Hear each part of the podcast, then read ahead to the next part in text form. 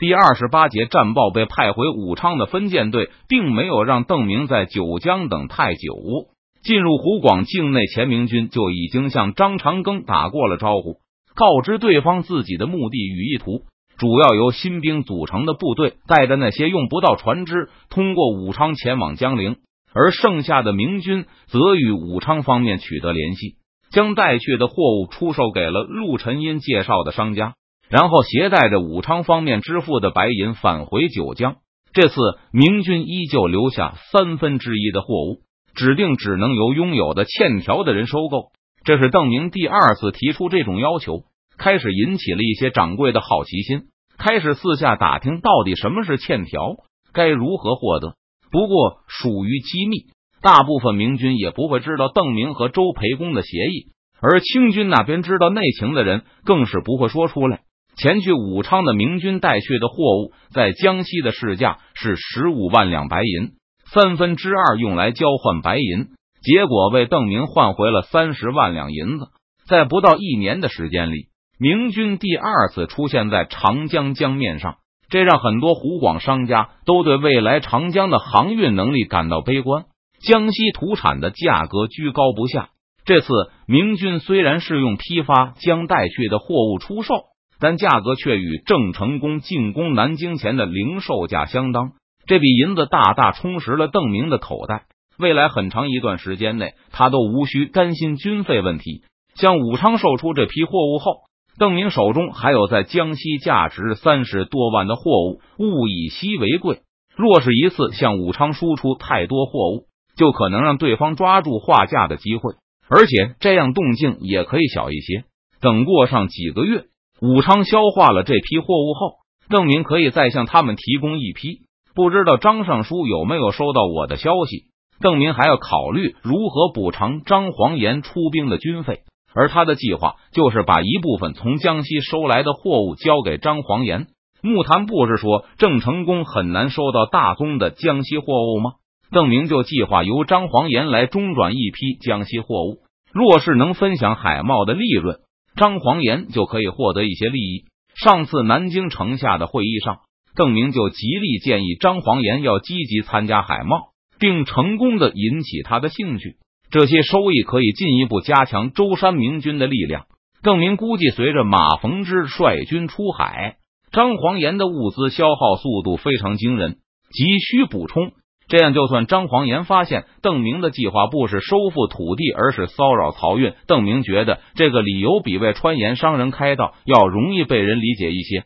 也不会产生太大的不满，而且若是舟山成为海贸中的一环，张黄岩和郑成功也就会拥有更多的共同利益。邓明很乐意帮他们加上这样一条新的纽带，以保证这军和闽军能够充分合作下去，给满清东南造成更大的压力。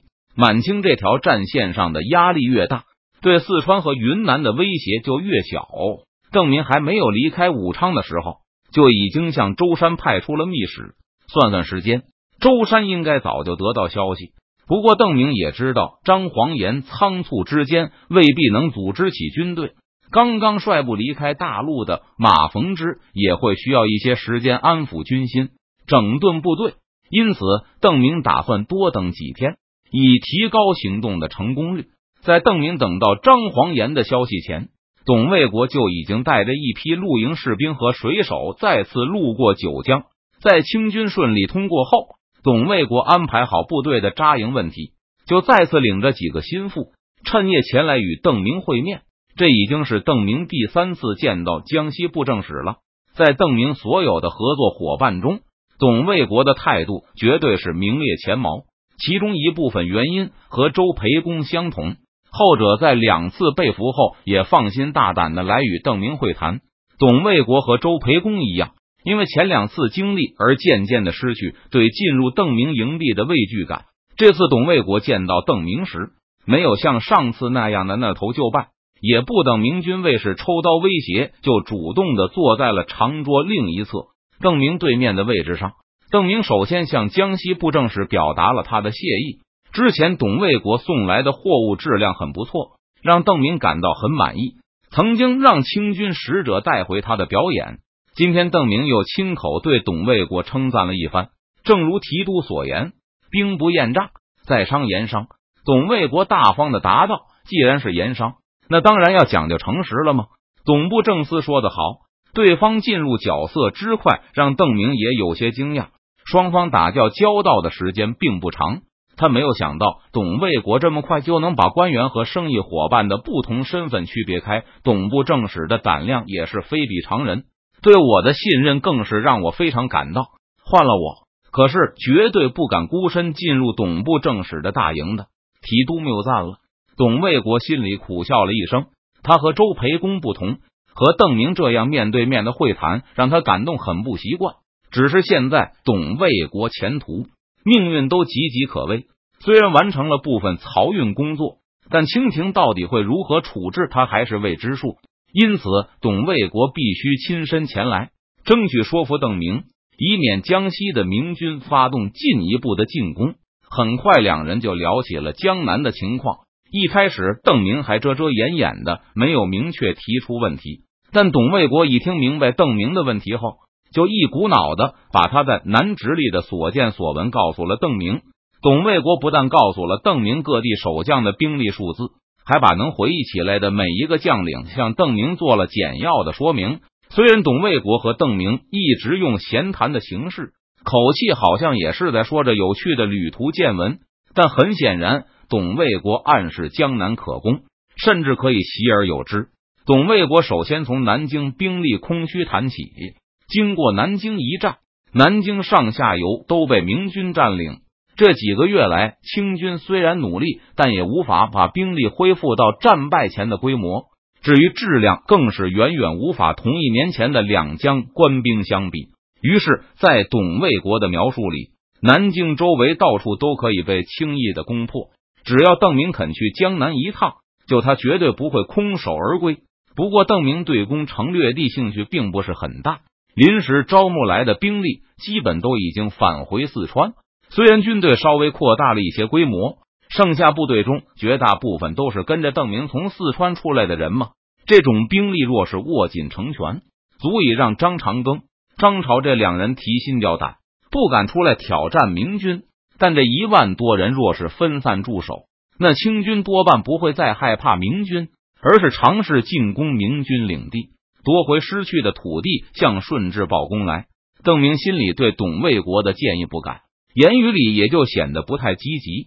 很快，董卫国就察觉到了邓明的心思，虽然心里有些失望，不过董卫国并没有气馁。很快又说起一则见闻，还有一些街头巷尾的流言，中心内容就是南京城内的蒋国柱和梁化凤有些不和。这些耳闻，邓明也曾从其他渠道听说过。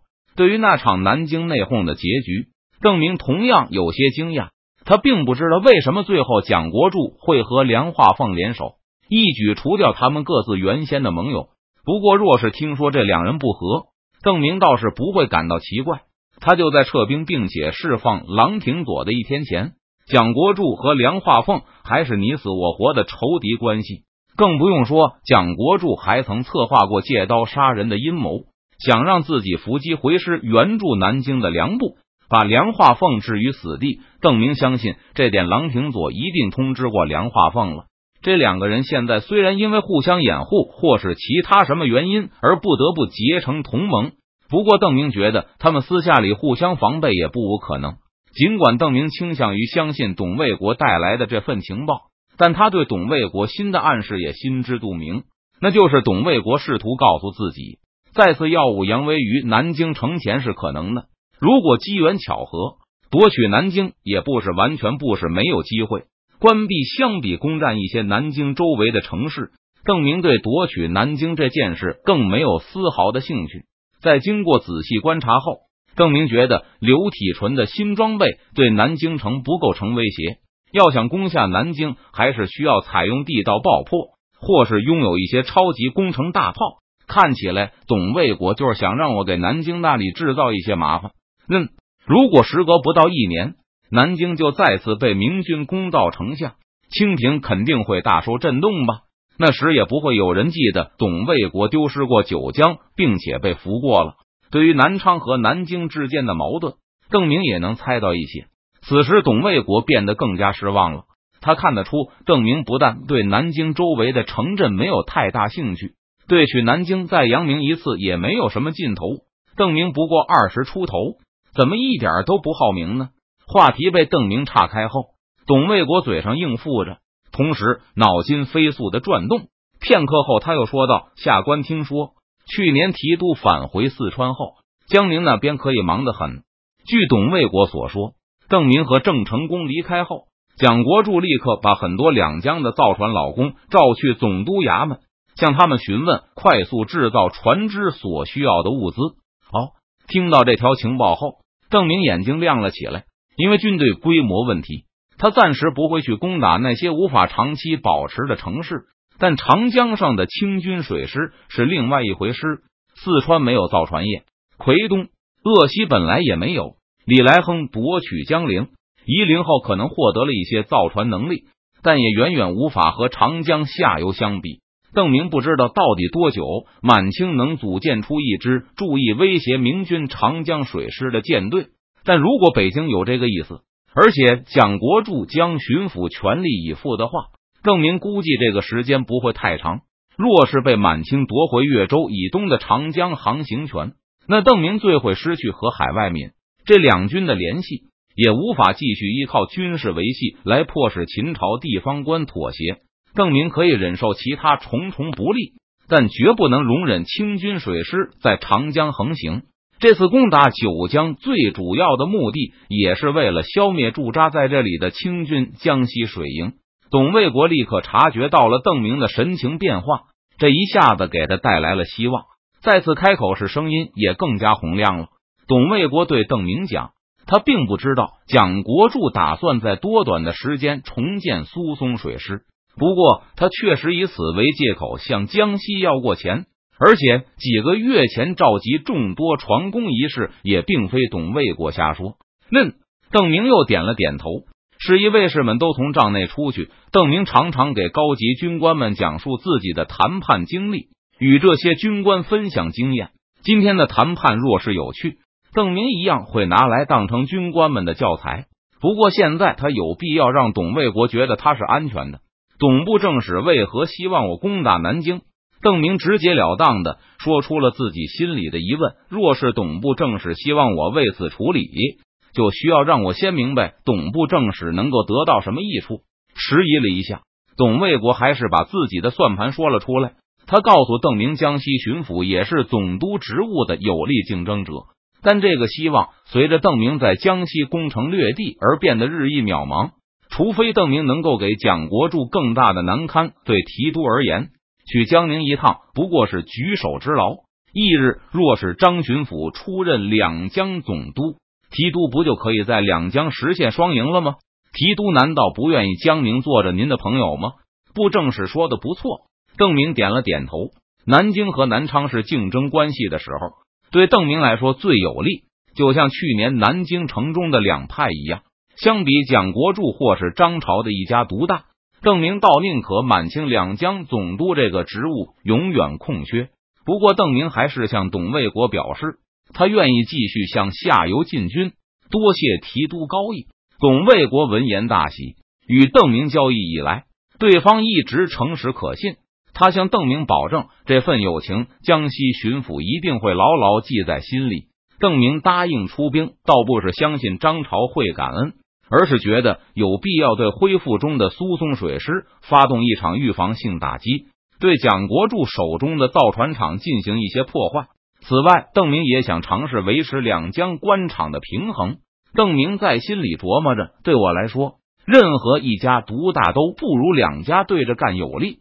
无论蒋国柱还是张朝成为新任总督，都比不上这个职务空缺为好。我攻破九江，在江西闹出这么大动静，也是该给蒋国柱添一些堵。我距离江南实在太远，若是蒋国柱将两江大权握在手中。他肯定不会太怕我，态度可能会比张长庚坚定的多。当然，若是张朝上台，多半也不会和蒋国柱有什么不同。这些是即使张尚书不来，我也得尽力而为。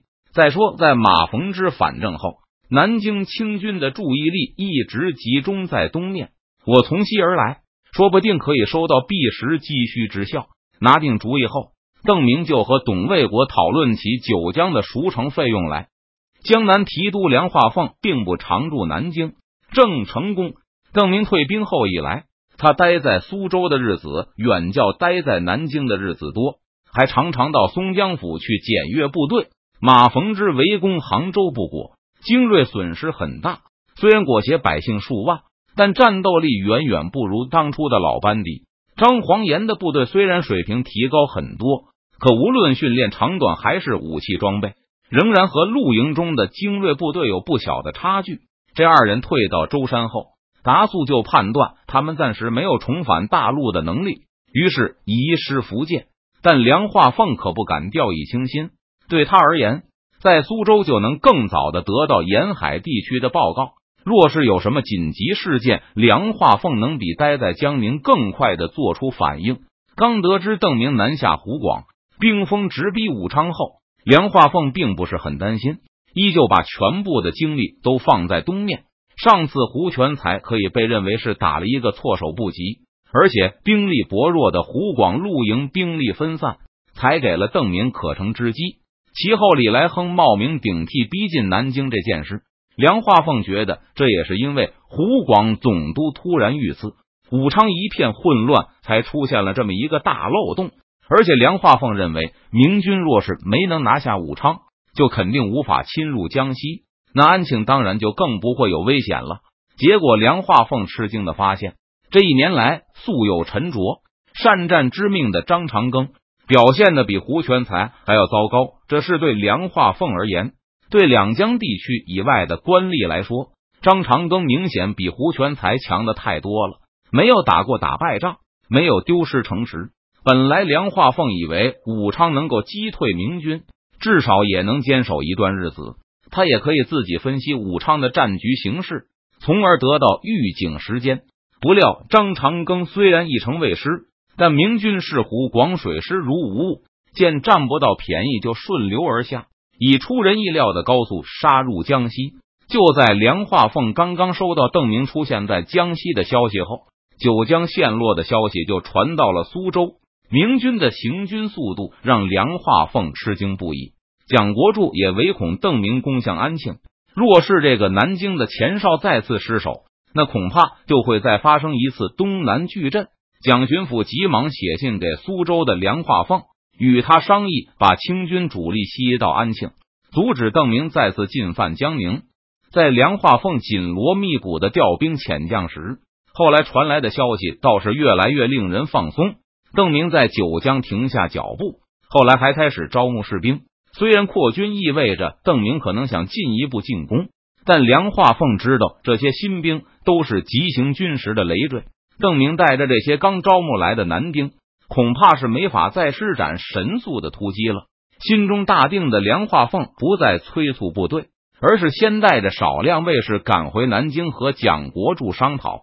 在抵达南京前，梁化凤遇到蒋国柱的一个使者，没有任何口信，只是简单的带来了两份战报。梁化凤撕开了战报的信封，两份都是船队强闯九江的捷报。一份是湖广的，一份是江西的。两支船队都是运输着沉重的粮草。他们的指挥官不约而同的大肆吹嘘了一番自己的英勇，闯关的过程更是惊险无比。这怎么可能？看到战报后，原先的苏松水师指挥官梁化凤不可思议的大叫出声。